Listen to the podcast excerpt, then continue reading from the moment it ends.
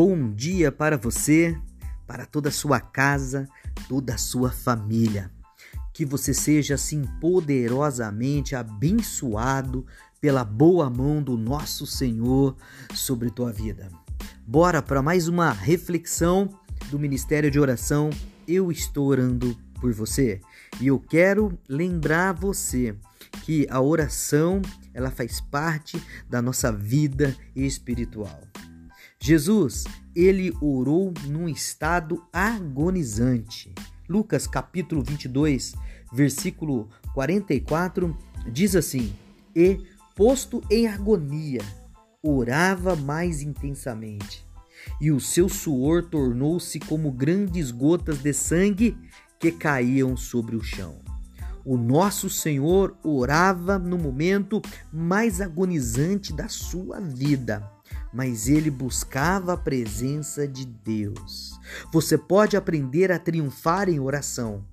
Pode triunfar sozinho sobre si mesmo e também sobre Satanás, até que Deus veja e mande seus anjos para apressar a resposta da sua oração. Mas sempre levará tempo e geralmente brotará de uma vida de intercessão cada vez mais profunda. Você deve aprender a persistir até que alcance a resposta. Deve aprender a ser tão controlado pelo Espírito na sua oração a ponto de ele o levar passo a passo até a vitória.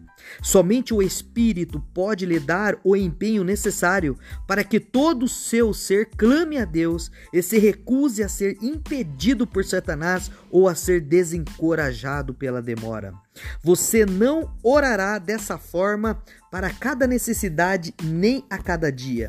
Mas, à medida que Deus assim o dirigir, o Espírito colocará essa urgência na sua alma a insistente oração triunfante talvez aumente de intensidade até você estar verdadeiramente lutando em oração. Esta é uma luta da alma, não uma luta física. É a oração que triunfa sobre todo o poder de Satanás, lança contra a vontade de Deus. É a oração que produz o poder milagroso de Deus para suportar a necessidade humana. Ó oh, amados irmãos, seja triunfantes em oração. A oração move o coração do Pai ao seu favor. Insista, persista porque, como diz agora a palavra do Senhor, Deus enviará anjo ao seu favor, descendo, trazendo a resposta. Não pare, ser forte, ser corajoso. Não pare, confia somente, creia somente, pois a vitória chegará na sua vida. Ore, ore, clame ao Senhor, pois Ele é bom e Ele nos ouve. Que Deus abençoe a sua vida poderosamente em nome de Jesus.